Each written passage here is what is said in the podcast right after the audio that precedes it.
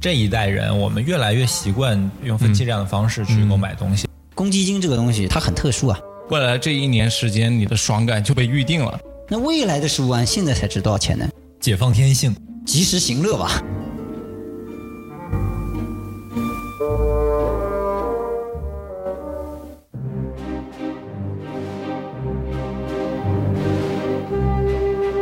Hello，各位听众，这里是隔壁电台，我是稻穗。我是金融巨鳄老王。哎，这次还老王自己来了哈。呃，没错，又提到这个浮夸的前缀。 哎，为什么呢？这期有点特别啊，哎我们终于要聊聊这个身份 了。哎，我们每次在节目里面卖关子都特别傻，你知道吗？因为嗯对大家都看到了标题 才点进 来。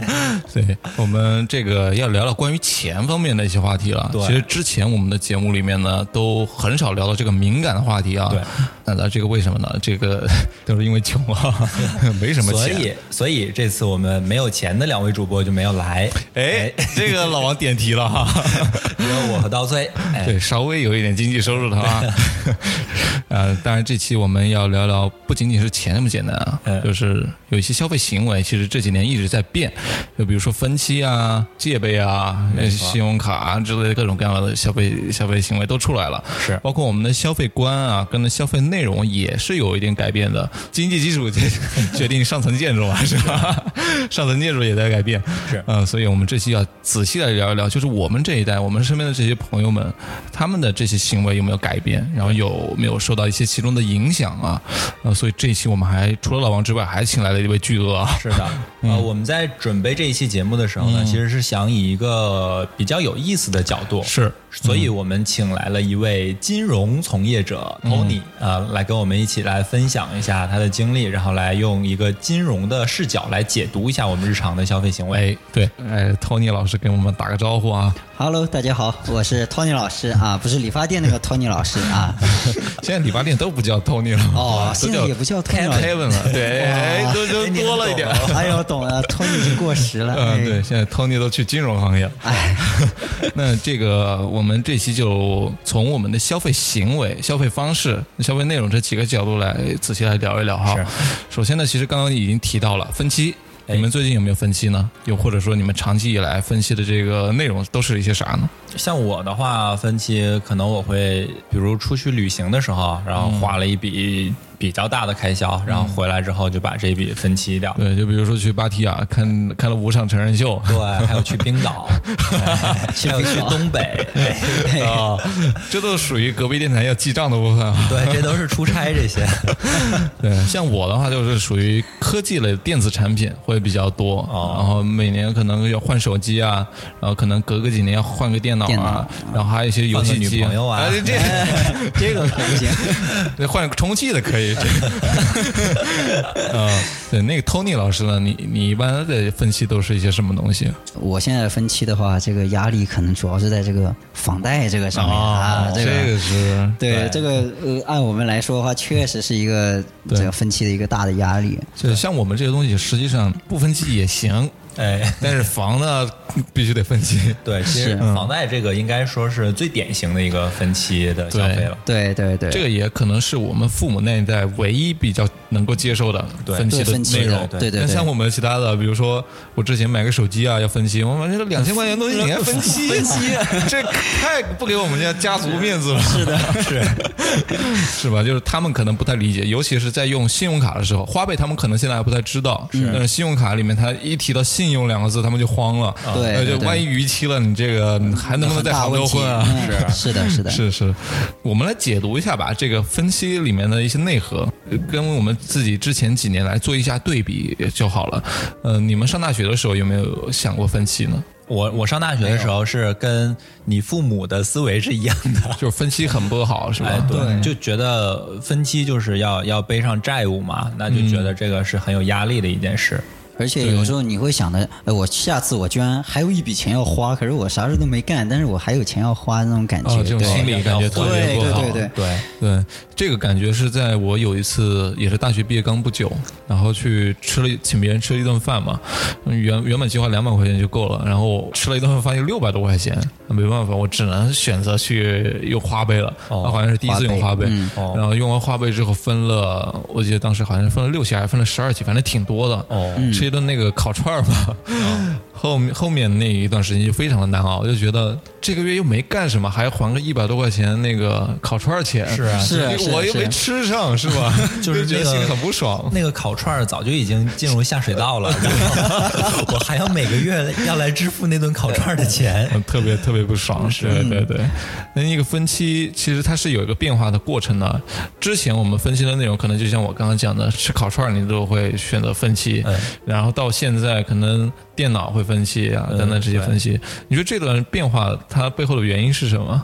呃，我觉得是就是我们消费的承承受能力提高了吧，嗯就是可能我日常的我就承担得起，我就不会分期。嗯然后还有一个可能也是消费观念的转化改变对，嗯因为对现在我们这一代人，我们越来越习惯去用超分前期消这费样的是吧嗯对，用分期这样的方式去购买东西。因为有一个很好的点嘛，就是正好切中了这些年轻人的一个需求。我觉得就是他分析的额度啊，往往是大于你那个工资的这个额度的。 啊哦， 对，因为我有很多朋友是这样，收入可能是一个月只有一万块钱，但是他的花呗的额度往往有两万、三万，甚至更多。呃，一般来说的话，他不会花过一万块钱这个水平线。嗯但有时候他会给自己一个心理预期，万一我生大病了，有急事出现了，那这个花呗就能给我很大的帮助了。对对，对，而且它又不像信用卡那样给别人一个很大的压力，往往有一些短信啊，或者是怎么样会提哦醒你啊。 花呗它就是默默的，等到那个时间到了就扣除你的扣除钱这对就 OK 了。对你们会不会就比如说以前是只能花费五百块钱的东西，但是嗯自从有了分期这个东西之后，你敢去买一千块钱的东西了？哦，就是哦那真的自己、有的自己在心里的那个、嗯对那条线提高了，是嗯是的，是的，是的，很明显，很明显。像你刚刚有提到，你可能会买一些电子产品嘛？嗯对那我也是的，我买那手机真的是越来越贵的，因为知道有分期之后，嗯那像什么京东白条，因为我经常在京东上面买电子产品，那是嗯知道有京东白条这种相当于分期的东西之后，我买的手机从原来的两千块钱的手机，到现在是四五千的手机，就一路在对往上升，因为我知道我这个我可以未来再还这笔钱，对我不用说我现在就要花出去四五千这样子一个很大的一个压力，是对，那所以的话，就是因为这样子一个工具之后，嗯降降低了我在当下的一个就经济的一个压力或者是精神上的压力，就让你这样的嗯现金流会对对更对好一点。就就变相也提高了我的一个这这样子一个就价格的预期嘛。对对对没错，其实刚才 Tony 老师分享的这个啊，就是说我们分期的这个消费方式对我们的消费选择和消费决策的一个影响。对然后我们越来越能接受稍微价格昂贵一点的对消费了，对的嗯对是的吧？是然后其实呢，分期这个行为在这个里面扮演的角色呢，就是用我以后的这个利息，因为我们知道分期大多数都是有利息的嘛，要还用我以后的这个利息作为成本呢，来抵消一下我现在的现金流压力。嗯，我现在不需要付出一大笔钱，但是我以后可能每一期都要付一点点的利息。对嗯对嗯对是，那在这样一个交换中，可能是否合理呢？哎，你觉得对，嗯就是是否合理，这个可能就需要我们每个人来做出一个衡量了。对，我是这样衡量的，哎尤其是刚刚那个 Tony 老师提到买手机或者是买电脑这种电子产品，我们常常称它为效率工具。对、哦对工具是吧？嗯对，在我们这个互联网行业里面，往往称这些东西是辅助我们工作的效率工具。哦是就是它能够产生价值的。就比如说我一台普通电脑，就可能 Windows 啊 跟 Mac 再做个对比啊，Windows 它常常。宕机了， 就是蓝屏了。你做个 PPT 做了几十页了，突然蓝屏了，前面前功尽弃。嗯，那这个时候我会选择去买一个更不容易死机的 Mac。嗯，但 Mac 呢，它明显又会更贵一点嘛。对这个时候我对会去做里面去做个权衡。就我的概念里面，可能每个月我去用它接一点私活啊，或者是我能够做更多的工作，啊是不是我就能够拿到更多的奖金？嗯或者是赚更多的钱，然后这些钱呢，实际上是能够 cover 掉那些所谓的利息的。没错同时呢，我选择分期又能够降低我这个每个月的现金流的压力。但是往往有时候我在买完之后发现，哎，这是一个心理安慰啊。 对，因为。这里面就有一个盲目追求了，想要哎，Mac 里面有更高端的，我是不是买个顶配的更好呢？嗯实际上它是一个中配的，可能会性价比更高一嗯点，因为更方便携带啊什么。但是对因为有分期这个选项在，所以你嗯觉得我可能每个月只要多付十几块钱或者几十块钱，这样我就可以就获能得一把个高中配换成高配对，它这里面定价就很鸡贼了。你看中配跟高配，往往它的价格不会差很多。嗯对呃，刀崔说的这个自我安慰啊，就是属于他把这一部分的花费作为是自己对自己的投资。是没是错吧？，哎呃，，这就涉及到会计里面的一个对支出的衡量，就是、是资产化还是费用化的问题。嗯，对这是什么意思呢？哎，这个跟大家解释一下，嗯资产化就是说我这个呃是增加了我个人的资产，虽然减少了我的现金，但是增加了我的资产。对费用化呢就是烤串儿吃完了拉了没了， 这就是费用化啊、嗯就是消费，日常消费属于这种。对、嗯，对，但是其实资产化和费用化的分界还是很明显的。比如说嗯刀村用这种方式自我安 慰，可能大家可以借鉴一下。所以但是实际上我是把一一笔费用合理成了资产， 合理成了资 产，对的。对，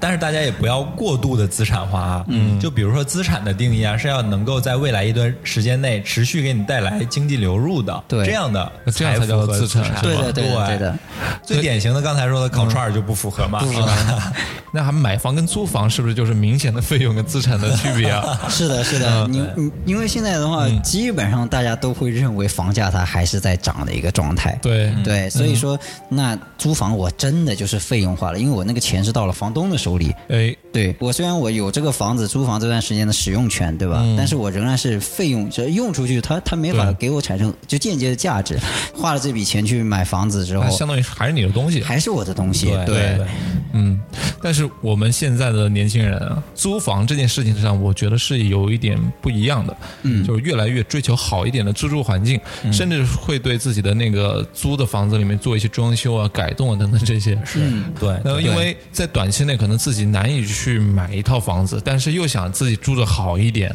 所以这时候呃有一些公寓就出现了。公寓对对公寓可能一个月五六千块钱，甚至会更多。嗯，但是会觉得特别爽，跟那些一两千的确实是不一样啊。是的对确实没是错，它确实也不是资产化了，但是获得的这一个月的这种爽感，嗯，确实是又很难得来的。其实我觉得嗯你刚才说的这个不仅仅存在租房这一件事上，嗯，当我们购买其他的东西的时候，可能也是一样。比如说我，我个人啊，嗯对我之前就会很热衷于买那种打折的衣服，五十块钱三件这种啊， 是， 然后质量又很差，奥特莱斯然后专业用户 哎对，然后穿久了之后就变形很夸张的那种，然后其实用户体验很差的。然后呢，最近呢，其实我这个消费习惯就发生了一些改变哦哎，开始稍微注重一下品质，不要买太廉价的东西。这种就跟你刚才提到的租房这个其实是有一点类似的。哎，对，但是你这个衣服这个品类跟房子还是有本质上的区别的啊。对对对对，衣服本身你夏天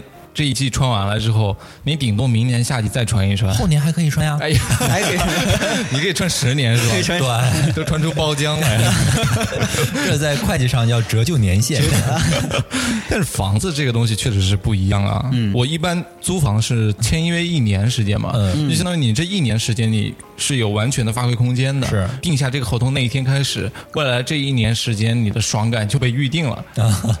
是这种感觉的。是哎但是衣服价格单价比较低的东西是完全不一样的爽感。它这里边的爽感，其实还有一部分就是我们发现，就自己好像还有一个地方可以回去。 这一年我可能至少不用担心我房东会赶我走啊什么的。对对对那我说，哎，我有一点点安定的感觉，稳定啊、稳定。定对这这种爽感，其实你呃，就是就只能说我们这包含在这种感受里边嘛。是对，之前我们那个为什么你要买房那期节目里面，其实也讲到嘛，其实有一些国家的年轻人他们是用租房这种方式来生活的。如果按照你们这个刚刚讲的那些思路来话，他这一切都是费用，那是不是这种行为就是不合理的？你们在你们眼里，这种投资就是非理性的？呃，没有，其实也不能说所有的费用都是不合理的，嗯对因为不可能，你不管是一个人还是一个企业的运行，不可能没有费用产生的，对必要的费用肯定是对有的。嗯必有然后像刚才你说的这个租房习惯和买房的这个观念的差异啊，其实在中国人的观念中呢，有房有地，这个是我们从古代就遗留下来的一个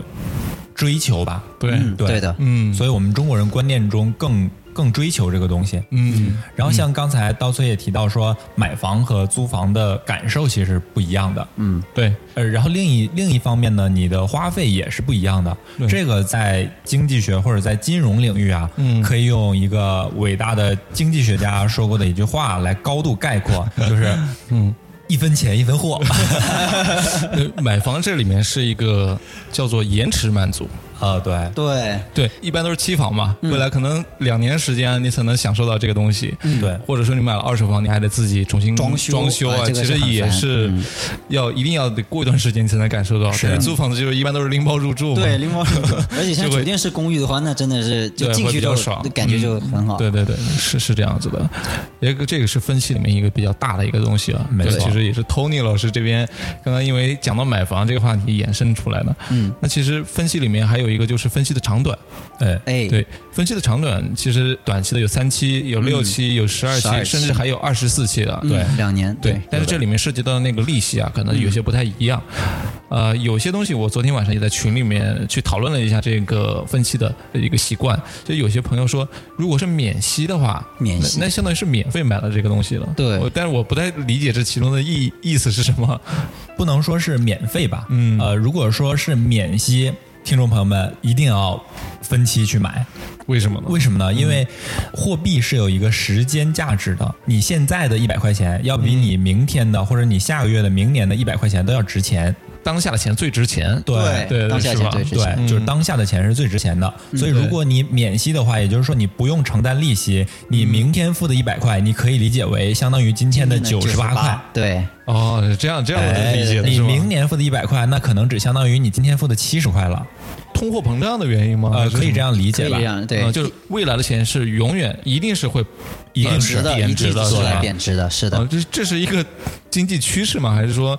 因为有时候我们也看啊，就是什么汇率啊，它会涨来涨去啊。对，那嗯就，也有可能说未来的钱会更值钱啊。为什么会说未来钱一定是贬值的？因为从宏观上来看，嗯，呃，货币总量是要跟你社会的商品和服务的价值总量挂钩的。哦，然后按照这个趋势来看，你生产的商品肯定是越来越多的，对，是的所以你的货币会越来越多，嗯，所以就会导致你今天的钱要比明天的一百块钱更值钱。哦，对哦，这就能理解了。对我们是刚才是数额的话就是这样子的一个情况，嗯而且你换做一个角度来理解的话，就比如说我今年拿了这么多钱，嗯我可以拿出去投资啊，投资是有收益率的呀，对吧？那如果我把这钱借给别人，他明天或者说是明年再还给我同样的钱，但是我本来可以拿这钱去投资，会会获得一部分的收益，对对不对是？那我对本来可以拿回一百一，结果你明年还只给回我一百，这就少十块钱的感 觉，对。所以就你从个人的角度而言的话，也能理解这种货币的贬值，就对对对，所以现在大家找朋友借钱都说，哎，你去找找借呗借，不要找我 借。对。原来是这个原因，对所以分期的长短你们是怎么权衡的呢？这里面要其实要考虑的因素还蛮多的诶。对，嗯呃，又回到这个分期长短的话题。嗯刚才对我们也说了，如果免息的话，那一定最长的。最长的，对嗯对，免息要越长其越好。次，在不免息的情况下，嗯，你要偿还的那个借款利息一定是高于折现率的，也就是说，你肯定是不如我现在一次性付完划算划算的，对嗯对因为否则的话，银行就亏了嘛，银行是对不对会对做亏本买卖的，对嗯所以呃，你的未来的支付能力能够支撑的话，那你尽量不要分太长，对嗯其实也看商品类别吧，对，对，就如果说买房的话，这个就是另算了。啊因为对买这房个是另外资产嘛，就是资如果产说啊对于对资产的话来说，是不是一定分期长就会更好一点？呃，就是更合我理一点。嗯我我刚才说，就是单从我要付出多少钱的这个角度来看啊哦，就是是钱这个钱的总量，哎，对，哎其实我们在生活中不可能只考虑一个角度嘛，对肯定还有对对对很多其他的因素。就是这就是涉及到商品类别了嘛。哎我有时候会买大件的东西，分期长短，我是这样选择的，我是看那个这个利息我 cover 下来，我能不能接受。当个月下来，哦比如说我每个月分期要还的利息是五五十块钱，嗯，一百块钱。那五十块钱、一百块钱，我每个月的消费类别里面有一项是其他消费， 哦有时候会有这样的东西啊。是就你也不知道，莫名其妙这个钱就没了。哦，就是嗯你其实是给自己一个很详细的分类，然后对这对个分类设了一条红线，相当于。是是这那样子挺哦不的，错的。嗯，对对对对。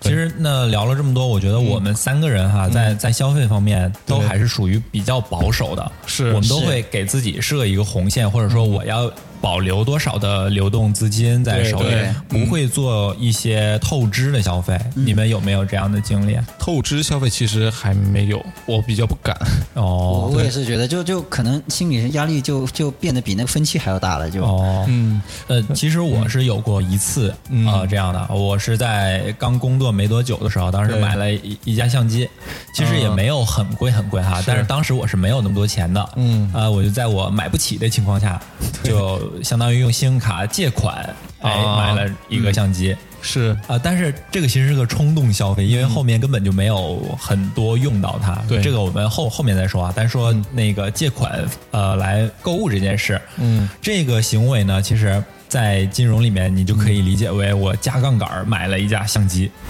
杠杆是什么意思？哎就是这个名词听过很多次啊、对，嗯可能挺经挺常高端的， 经常听到这个名词嗯。那这个是什么意思呢？就是说，假如我的资金不足以撬动一个项目，嗯然后我就拉了。当然，我的案例里面我拉的是银行哈，比如你银行可以，我可以拉上刀崔，嗯我说我们俩一起买相机，然后我们用这个相机去赚钱。嗯假如这个赚到钱了呢，我们五五平分；假如对没赚到钱，我把你的钱还你，再多付你百分之十的利息。哎，这样哎刀崔是稳赚稳赚不赔的，对对对但是我就相当于我用我少量的现金来撬动了这个大的项目嘛。对， 嗯，对，那我凭什么相信你呢？凭我们隔壁电台的友谊，啊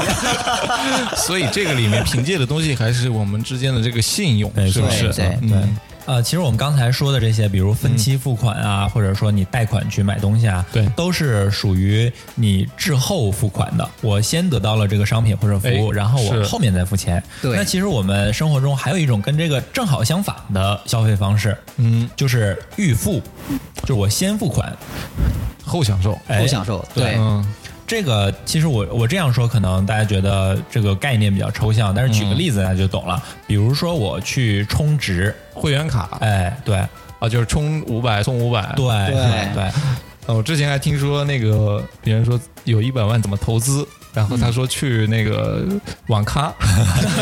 别人不是有充一百送一百的活动吗？对， 那充一百万送一百万，投资回报率百分之百是吧？百分之百， 可能是现阶段最划算的。对对。 对，那这这个确实是预付啊，我刚才没想到，就是会员卡其实也算是充斥在我们生活当中啊。是你们有没有办过一些会员卡？有那多了，什么健身房的这些，那这个健身都哦是，会员卡对，吧这？个都属于是预付对，的，都是预付的健身房我就特别怕充值他跑 了，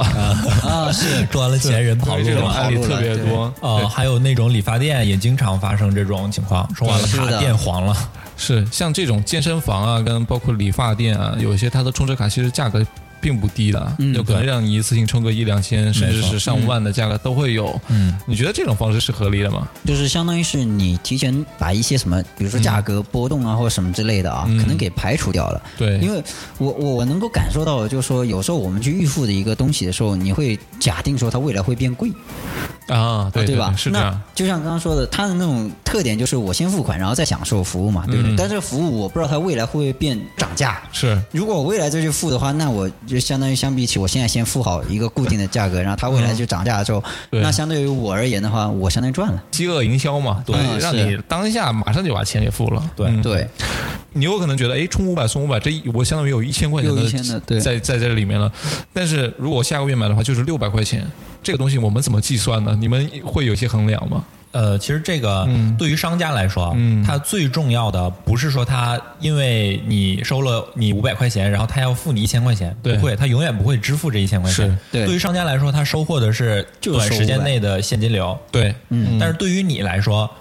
你觉得自己是真的是多赚了五百块钱吗？也不会吧？对呀、嗯未必哦，好像对，未其必实因为这并个没有钱你也没办法折现、啊。对我又没法把它再兑现，就是再取出来这样嗯是嗯子，对它是单向的。对，你相当于你这五百块钱你是不可能再收回来了。嗯，不管你去不去健身房，你已经花了五百了。对对，然后后续你如果每天都去健身房的话，你所享受到的健身房提供的服务，嗯它的公允价值是五百还是一千，这个又是你没办法衡量的。对，所以这个解释权在商家手里，嗯所以我们作为消费者来说是不可能占到便宜的。嗯，所以就是这个充值卡有时候是不可信的。嗯，我之前充的会员卡基本上都是那种小额的，嗯一般就是买早点，就比如说哦面包店早餐啊，店哦嗯，这这种他说你充一百块钱啊，我送你二十块钱或者送五十块钱，没错，然后你没有每天早上要吃早饭嘛，嗯，你可能就是唯一要承担就是未来半年时间天天得吃包子， 对这个东西我觉得是、是可以接受了，嗯嗯，呃所以就是看消费的内容嘛。如果是对这种你预计你会消费的，那嗯因就是风险就很低。对，嗯，就是内核还是风险，就你对你判断这个风险它的大小，以及对你个人能够承担的大小。对，没错，对对对嗯嗯，只要契合了，你就可以办这个卡。没错这样说是不是太理性了点？嗯呃，其实经济学的假设就是每个人都是理性人嘛。对、如果说从风险的这个角度来讲呢，我想到了一个跟这个有点类似的哈，就是对对冲基金这个东西。 哎，这是什么意思呢？哎，对冲基金这个东西啊，我们简单的来理解一下，嗯就相当于说我跟刀崔说了，啊、就今跟天我做交易嗯啊？对，今天你帮我，呃你帮我办一件事，我一个月之后请你吃顿饭，哎，但是一个月之后请这顿饭呢，我又不知道刀崔是会选一个便宜的馆子，还是选一个贵的馆子，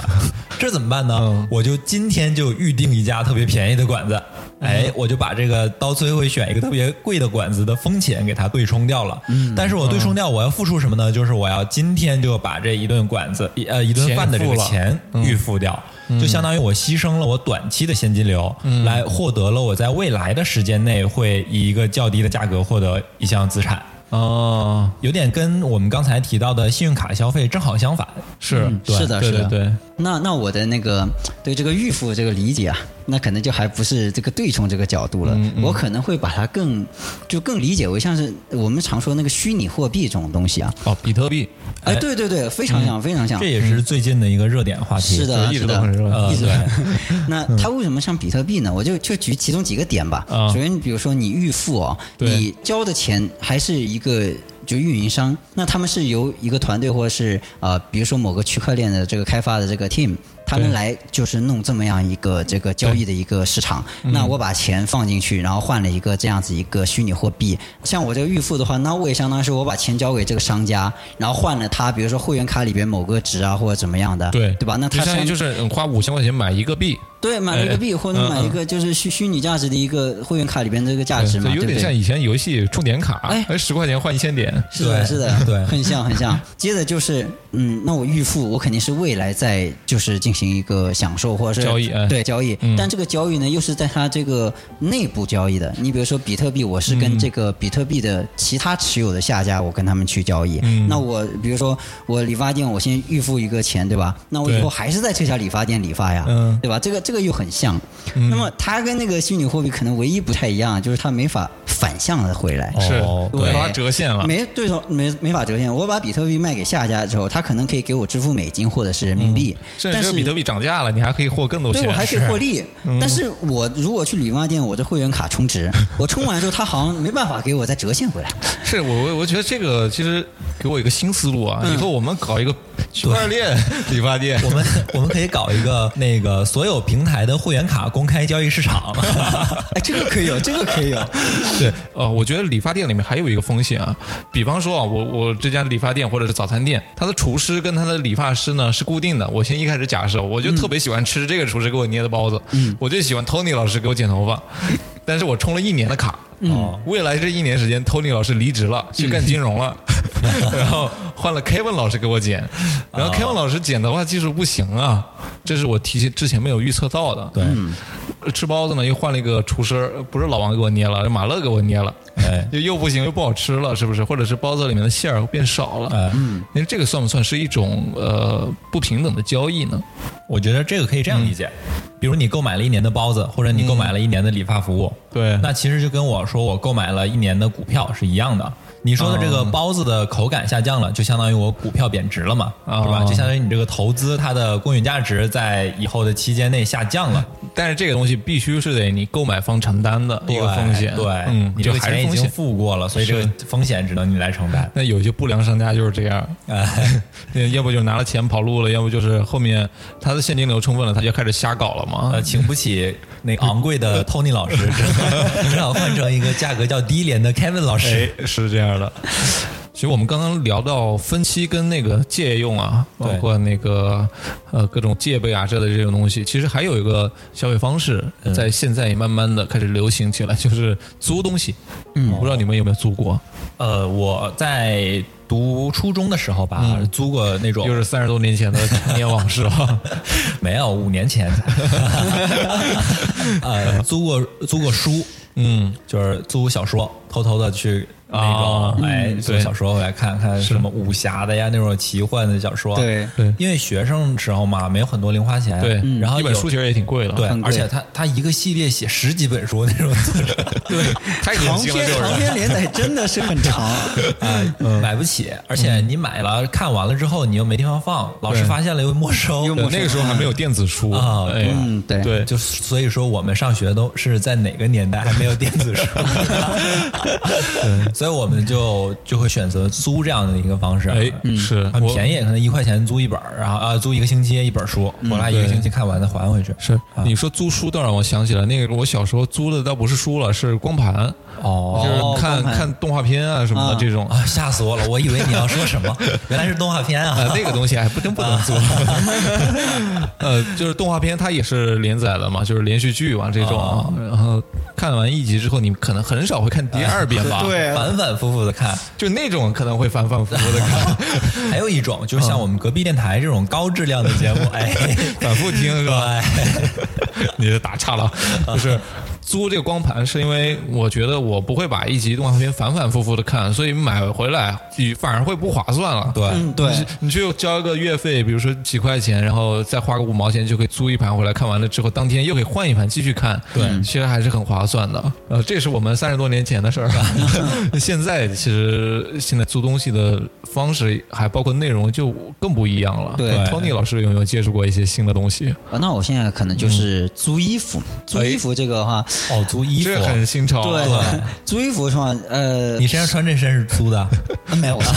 自个儿买的，自个儿买嗯的。就租衣服，上次啊，我记得应该是咱公司年会的时候吧，哦就是那个时候搞了个那个就是复古风的那个服装的大赛。那好了，哦我当时就租了件这个这个长袍，因为他也没有说这个这个中国风的复古风说是什么时代，你汉唐都 OK 嘛，对吧？那我租个明朝的也行啊。嗯，对然后，这个衣服其实就平时日常很难买到，很难买就是或者说买到的话，也它不不会会不穿会常穿的，不会穿去工 作，不会穿去逛街什就么是的，属于于低频的交易嘛，对很低频需求，低频对对对所以我觉得这个租东西它里面有一些内在的逻辑是导致了我们会选择租用的。对，对那我看到有些女孩子也挺喜欢租衣服的，嗯，其实现在有些商家他是这样子的，就是一年可能交个一千多块钱年费，然后每个月呢，比如说你想租衣服啊，跟这根据这个衣服的价格来算，然后给你一个比较低的一个折扣，嗯，来租用这个衣服，尤其是像冬天的时候，大衣啊这些东西，呃，其实还挺贵的，单买的哦话，但是如果租的话，就价格比较低，而且款式有很多，你每周都可以穿不一样的大衣，然后哦一天一款同事面前就会觉得哇这个人啊， 是吧？衣柜很 大。很有钱，是这样子。这就说明，如果你们看到有一个女孩子每天换衣服，那她的衣柜里可能一件衣服都没有，都是租来的。 是是 是，现在这个租衣服，我觉得倒是切中了女性的这个心理啊。对，其实这个就是只要有需求就会有市场嘛。对像刚才 Tony 老师说的，他租一件呃复古的衣服啊，还有对刚才刀崔说的女生租很多不同款式的衣服，是嗯这都是因为用户有这个需求。比比如说比较低频的需求，我一年可能只穿一次，嗯或者说我我需要经常换衣服，但是我又不想买那么多衣服，嗯，哎，就会产生这样的市场。嗯，哎，这个其实还有另外一个应用场景啊，嗯就是像我有一些朋友还会租车。哦，哦现在这个很普及了，已经。对对对我说租车这件事情，如果说出去旅游的话，自驾游你租一辆车到当地开，其实倒是可以理解的。是有些是是在本市区也会去租车，哦我去问他到底是为什么，呃，有些可能他的工作需要，他会嗯去天天要开车。但如果说自己买辆车的话，第一，如果你要有一间有一套房子可能还好，有个停车场哦，你这停车的话就还比较方便。对，呃，但如果你没有停车场的话，每天停车可能还是有一笔费用，费用包括保养也要有一笔费用，对对包括汽车它本身也是会折旧的嘛。嗯，你当下买了之后，过几年可能就马上不值钱了。嗯，这个其实都是一个因素考虑在内了，对所对嗯以对选择了租车是最划算的。可能一周也就两三天开车嘛，对，所以你们会认为这个租借它背后的这样一个逻辑是什么？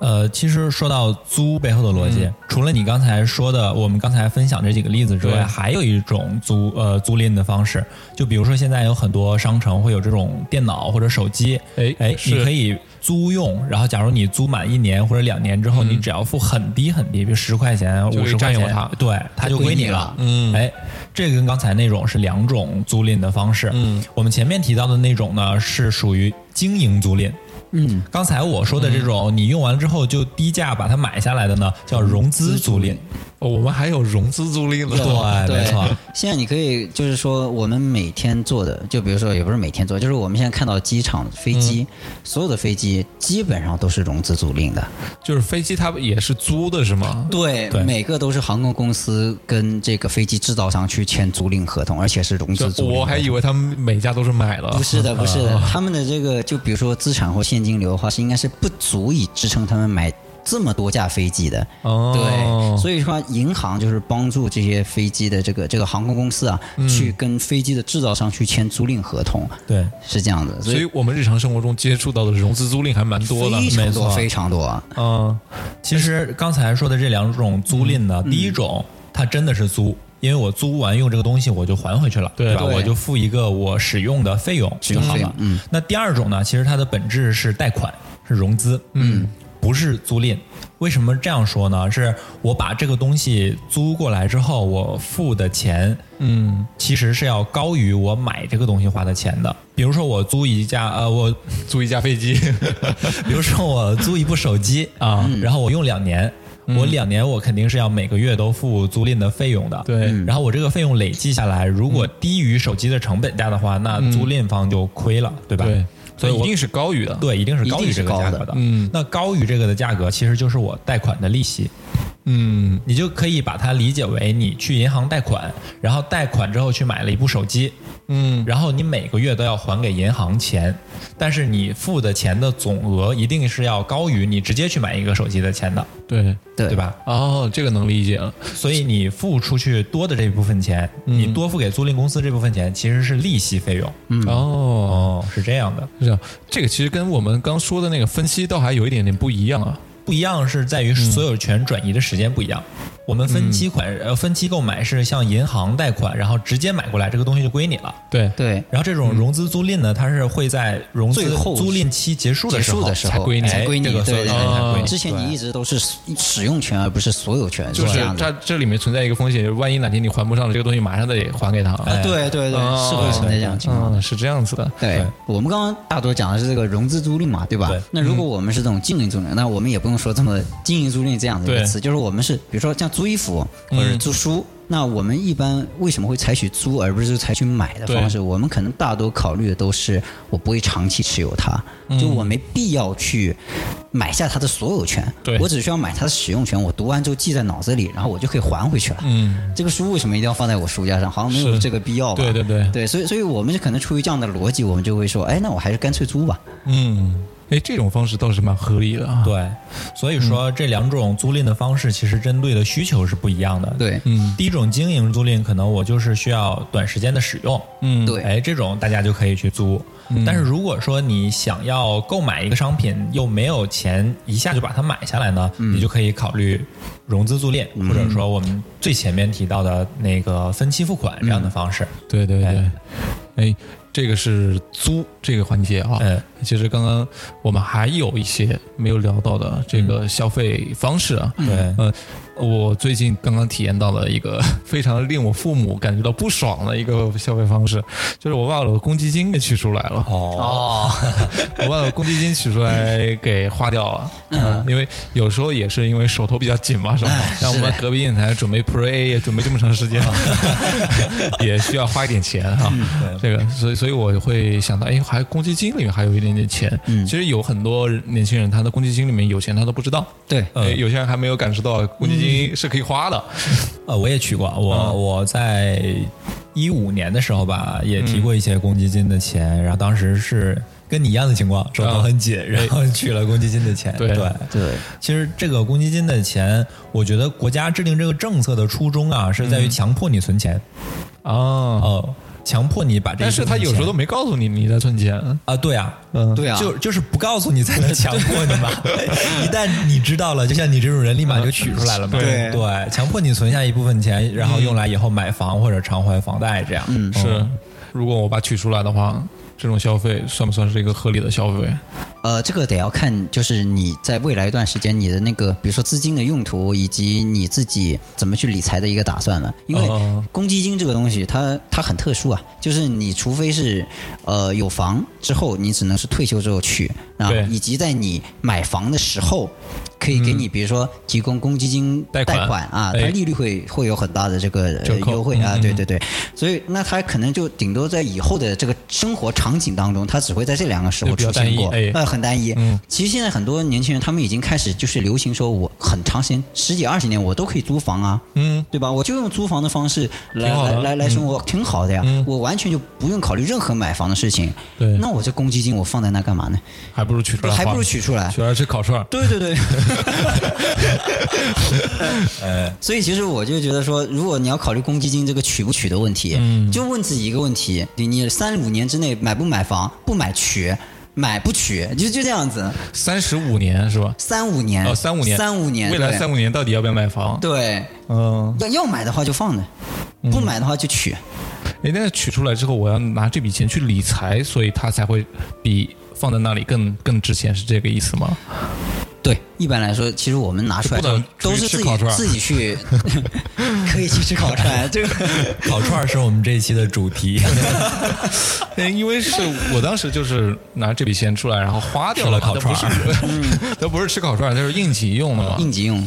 在杭州是这样的，就是这笔钱，如果你在填表申请把这个钱给拿出来的时候，你也不是一次性全部拿出来，是对一般的是填那个租房这个选项嘛，他会给你一个月一千块钱的额度，相当于你一年的时间只能取一次啊，一万二然后呃一万二，一万二就一年顶多取一万二，所以这笔钱拿出来，就如果说拿来做理财的话，其实应该也做不了什么事儿吧？是，其实嗯如如果说你非要用一千块钱，每个月一千块钱去理财，那你的收益应该也没有多少，这个嗯对嗯对不足以那个产生这个计算的差异。嗯，但是我们假如就计算这个利弊来说的话，哈，嗯，你的公积金的钱存在公积金账户里面，利率是很低的，很低的，对远对不如自己拿出来自己去做投资，可能会比它还要高很多。嗯对。按一个公式来算啊，也呃，我们去考量这个公积金取还是不取哪个划算的时候，我嗯们就想它放在里边，不是说要么就是比那个拿利率嗯呃拿利率啊，要么退休的时候取出来，要么说对你买房的时候是就是去贷款嘛，对不对是？那你想想看，杭州呃，我们现在这个公积金啊，嗯，它贷款最高也就贷五十万嘛，对，对吧？那他贷五十万，他的利率比商业贷款的利率可能第一个两两个点多一点吧，对吧？嗯嗯那你想想看，如果在未来二三十年我去还这个公积金贷款的时候，那我省下了多少钱呢？好像也才省下十几万吧。对，那如果说我这十几万，就像刚刚我们都说了，货币它是有时间价值的嘛，我把它嗯会一贬折现值，嗯对，货币会贬值。那未来的十五万现在才值多少钱呢？好像也就几万块钱，也就几万块钱，可能还不到嘞，嗯对吧？那你说你取你未来三五年不买房，对吧？那我把未来三五年的这公积金全取出来三四万，这不就等于我未来这个便宜的优惠的那些？嗯，所以本来就是不打算买房的，取出来的话。积少成多的这个投资，它也会让你的财富有所增长。那你说应急的用也 OK，但如果放在里边，就它说只你会你打算去买房的话呢，呃，说实话也没也没有说给咱们有太多的这个就是经济上的帮助利率上的嗯这个帮助，对。但是嗯其实这个还是看个人，但是我觉得呢，取不取好像都是取出来比较划 算。但是有一点啊，我觉得不知道有没有关注到，如果说对于一个刚刚毕业没多久的大学生来说，可能工作一年时间，他的公积金存款再存的话，他也不会存多少的话，是除非你的是工资非常非常高。是，对，以这个时间节点来说，比如说他才二十三岁，刚毕业，他要决定未来三到五年买不买房，实际上这是对他来说是一个非常大的一个可能很模糊的一个决策，他很难决定的。但是如果说像我们这种工作了有四五年时间的人，这个时候来推断我三未来三五年要不要买房，实际上这个答案会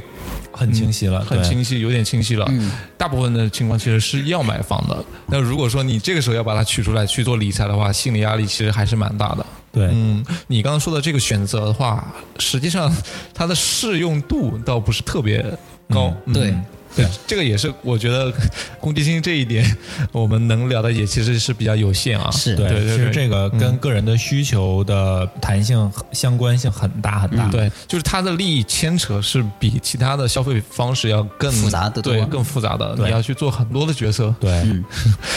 就刚刚我们说了这么多消费方式跟那个消费内容啊，其实最后离不开一个词叫消费观。嗯哎，我们的消费观是改变了很大，所以才导致前面消费方式跟那个消费内容的不一样嘛。对，这些年从大学到现在啊，我我的消费观是改变了非常非常多。啊嗯就是大学的时候，也首先也是非常穷， 每个月生生活费就那么点儿，然后你找家里嗯就那么要的两三话，万，那比现在挣的还多。 花完了之后也不太好意思找家里要嘛，所以省吃俭用啊还是挺挺那个的。现在的话，我就有一点趋向于去买那些可能比当下的这个收入啊稍微有一点点高的。那一些价格的一些东西了，我会趋向于买这些高品质的东西，哦就不想去买那些走量的，然后低价，就是这样的生活方式，对我觉得就有点不太舒服了。嗯呃，往往这个时候你会承担更多的就是质量上的一些风险，也会让你的生活会很不舒坦。对。对，我不知道你们的消费观有没有什么改变？呃，对于我来说啊，我觉得就是解放天 性 啊，就是我嗯我现在越来越会舍得花一点钱在嗯我喜欢的东西上面，嗯，而不是说觉得啊这个东西贵，这个东西没有嗯必要、就不买。以前确实上学的时候，就像刀崔说的，嗯每个月只有那么两三万是吧？ 花光就没有了。那你啊就哎现在是每个月收入十几万是吧？ 就就不会说那个这个东西我很喜欢，因为喜嗯欢才买，对，而是而是会因为必要才买。就是以前是实用主义，对对对对对，嗯非常现在是利己主义， 也不能这现么在多说啊了一点，就除了实用主义之后，我还要追求一点其他的东西。对对嗯就是满足自己的内心需求、精神需求。对对嗯，那我觉得我现在消费观可能就改成了及时行乐吧，也差 不多。别这么做了。呃，真的以前就是会会考虑到说，哦，我这钱现在花了之后，以后几个月怎么办，对吧？嗯但现在没关系，我以后再再还就是了，以后的事对对情对以后考虑，以后再说我现在我就想把这钱花出去，我要现在就爽。对，也都是追求爽嘛。对，哎，哎，那我们三个是男生啊，可能无法代表所有人的这个消费观啊。对对就是还有一些女孩子的消费观跟我们还是蛮有一些差异的。对哎你们接触到女孩子的消费观是怎样？我们男生可能在消费上更理性，哎，就是虽然我现在已经很少考虑必要性了，但是还是会考虑这个东西如果没理有性必要，然后对又很贵的话，我就舍不得买。对会有点对排斥的。对，但是女孩子她们考虑的可能跟我们不太一样。嗯，就比如说我们家那位。哎，我们在讨论一个东西要不要买的时候，我说这个有点贵，她说可是好看呀，哎，这这是点睛之笔了，是吧？对这个是没错，这个这个不深有知道感触。哎，深有感触 是吧？ 对哎，对，可能他们就是跟我们考虑的点嗯就不太一样。有一阵子我我那女朋友，我这说话得小点声儿。那个女朋友啊， 我我女朋友就是在淘宝上逛的时候，会看跟她的收入比起来，可能差十倍二十倍的哦包包，我就会很慌。 哇，因为我们买电脑或者买一些电子产品，虽然说它是有一点贵啊，对嗯但是你的工资是能够 cover 掉的，。对对，但是这个东西就是你可能一个月工资就无法承受的那些东西，而且要高出很多很多的嗯对。那这个我觉得是我们消费观完全不会出现这个东西的。对，没错。那其实说到这个，我想到一个嗯真实的笑话啊，啊我女朋友的一个女性朋友啊，有一也次是跟你的她女说朋友是吧？ 不要说出来。 啊、有一次跟他说，你知道吗？我在大街上看到了一双香奈儿的鞋，特别的丑。然后他就把这双鞋的照片发给了我女朋友。嗯，结果我们俩一看，当时就笑的不行。嗯，因为你知道他发的是什么的照片什吗么？是安德玛的。哦，那个标志很像香奈儿是吧？然后呃，这个不是就是重点啊，反过来了对对，就是正就是重点是我之后。在很多场合把这个当做笑话讲给我的朋友们，发现都行不通。为什么呢？因为讲给男生，他们不知道香奈儿的 logo 什么样；讲给女生，他们不知道安德玛的 logo 是什么 样。只有你跟你的女朋友同时出现，才能达成的默契。对，所以就就是验验证了我刚才说的，男女会把钱花在哪儿这个差消异费其嗯差异实对，挺这大样的。没错没对错。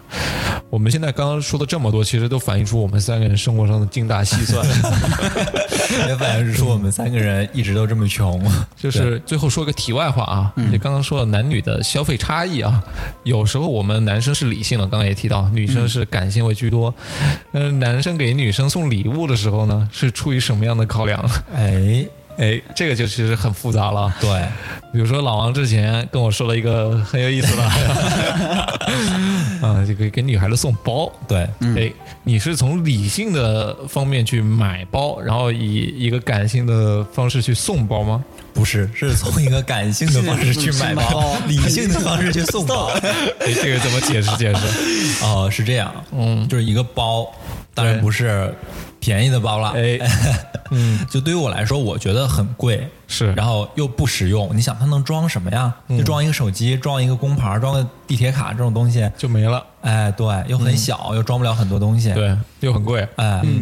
而且你已经有了，嗯所以你再要买同样的用途的，但是我就觉得不是很实用，嗯啊所以你就是觉得综综上， 呃，综上，我就觉得为什么还是要买呢？嗯讨女朋友一个欢心嘛，嗯，就是这个钱，其实你花的成本不在于你得到了什么东西上，对而在于你得到了你女朋友开很心长一段时间的开心这件事上。这样来说，其实感情是没有呃是无法用价值来衡量的。对。嗯哎那我解读一下老王说的这个背后的意思啊哎，一段时间的开心，注意他用了一段时间，对，下一段时间的开心要用下一个包来解决。 对你想想啊，这一段时间内，男女朋友之间交往可能是有一些争吵啊等等这各各个方面的一些因素在内的。嗯如果你给他买了一个东西的话，可能会啊，对减少这方面的争吵，或者说你在那个两个人交流的时候可能会更顺畅一点，嗯哎，可能会更在意你一点点，下次也会给你买礼物，这样你们俩都会很开心，在这一段时间 之内。嗯不要总强调一段时间，一段时间， 这一段时间的弹性很大。哎，这个是很关键的点，就看嗯你们送的这个包到底值多少钱了。 呃，其实不说，不要说这么具体哈。嗯，我们赚了钱是为了什么呢？还不是为了追求生活的幸福、安逸、快乐这些精神上的东西。嗯但是你把这个钱花出去了，这个目的就已经实现了。嗯对不是说去教唆大家一味的消费，但是也不要一味的攒钱。嗯， 嗯，就是得用合理的方式、合理的用途，没错呃然后就把这个钱给消消耗掉。没错嗯，对对对。那这期我们也不多聊了哈，老王跟这个 Tony 老师提供了一个非常多的我们电台之前从来没有的一些干货型的建议啊、啊。那这期就到这里啊，我是刀崔， 我是老王，我是托尼老师，好，谢谢大家，这里是隔壁电台，再见。再见，再见。